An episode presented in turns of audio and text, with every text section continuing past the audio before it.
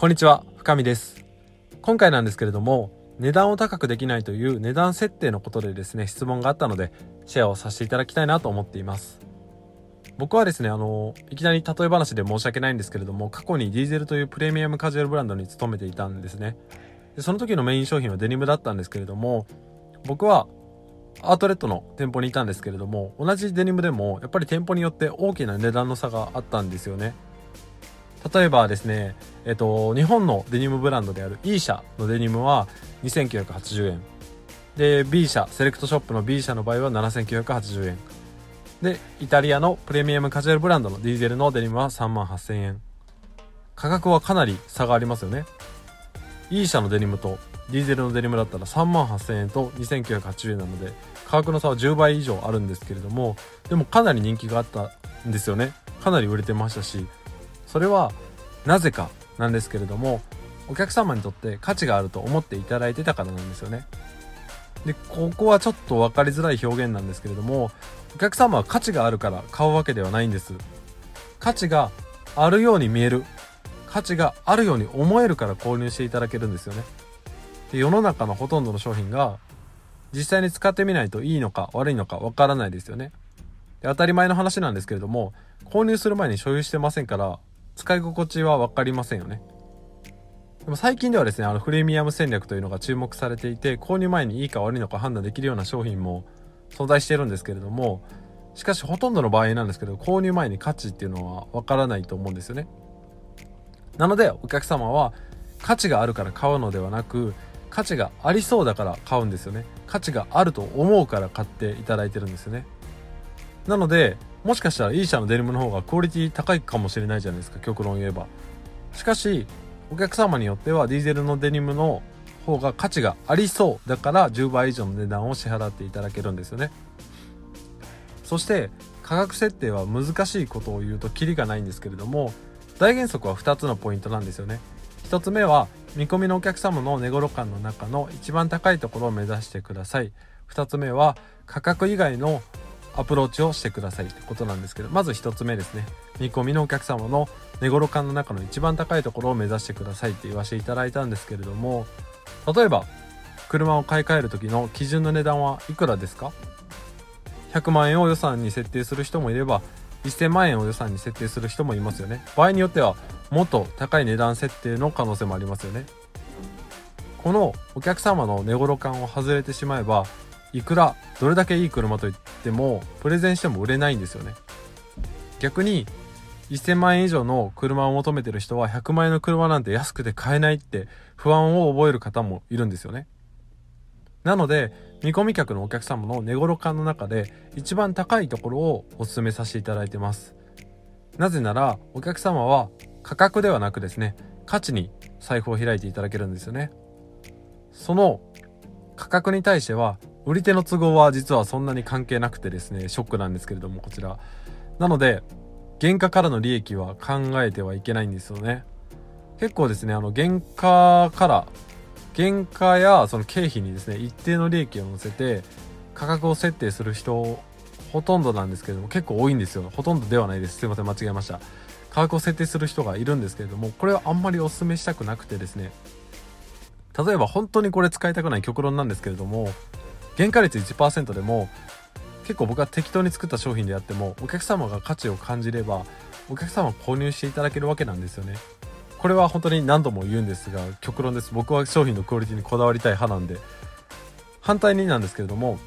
原価率80%で極限まで切り詰めてですねお客様の喜ぶ姿を強烈に想像して思いを込めて商品を作ったとしてもとことん質にこだわったとしてもお客様自身がですね価値を感じなければお客様は財布を開いてくれないんですよね。これ残酷な事実なんですけれども原価とか経費とか手間とか売り手の一生懸命さってお客様からしたら全く関係ないんです。僕はそこを1年半以上もですね遠回りしてきたのですごく自分自身も身に染めてる身に染みてるんですけれども一生懸命さってお客様からしたら関係ないんですよね。例えばですね僕が今からですね5年かけて竹細工の商品を一生懸命作ったとします。それを興味のない人に販売したとしてもその一生懸命度合いってどうでもいいんですよね。お客様からしたら「わあ深見さん一生懸命作られてますね。でも私にとっては価値がないので大丈夫です」ってこうなってしまいますよね。なので原価が高かろうが一生懸命やってようがお客様が価値を感じなければ必要とされないのはこういった理由なんですよね。お客様が求めているのは最高のクオリティではなくお客様にとっての価値なんですよね。もちろん最低限のクオリティっていうのは必要なんですけれども多くの人が間違ってしまうポイントがその最高のクオリティで販売するってことなんですよね。もう一度言わせていただくんですけれどもお客様が求めているのは最高のクオリティではなくお客様にとっての価値なんですよね。なのであなた自身が販売している商品が価値があると思うのであれば原価に対していくらでも利益を乗せても大丈夫なんです。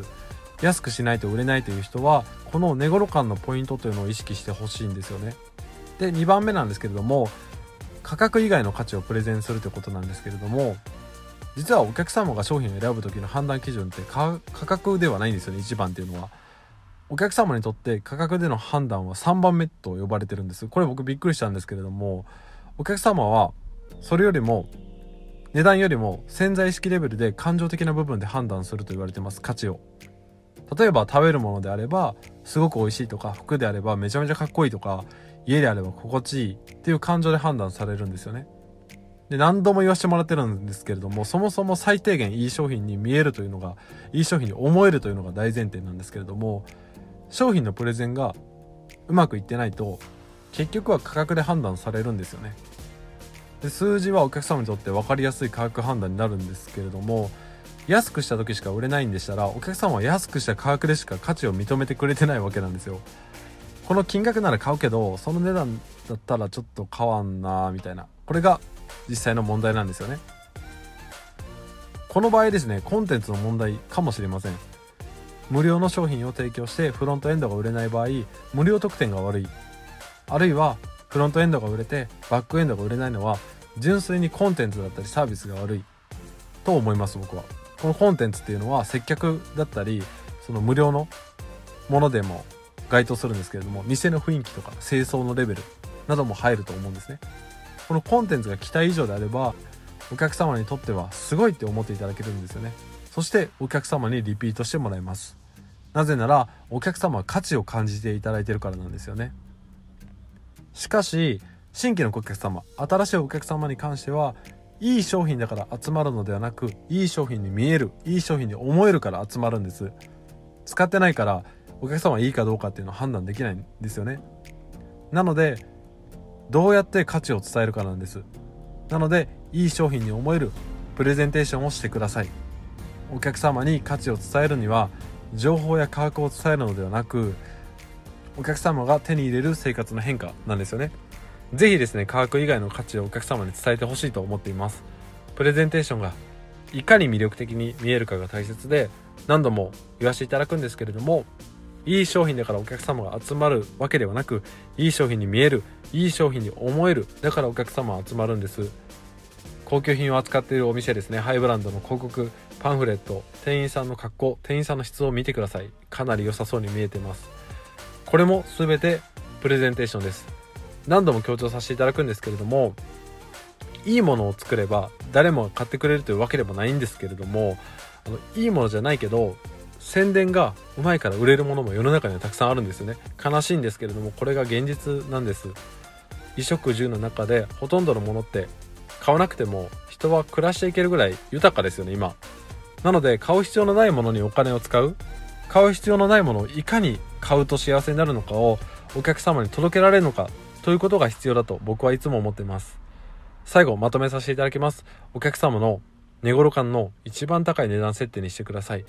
で2番目価格以外の価値をお客様に一生懸命伝えてください。そのためにはお客様の徹底理解をすることが僕は一番の近道かなと思います。そのためにはたった一人のお客様にインタラクションしてみてください。今回の音声は以上となります。最後までご清聴いただき本当にありがとうございました。失礼します。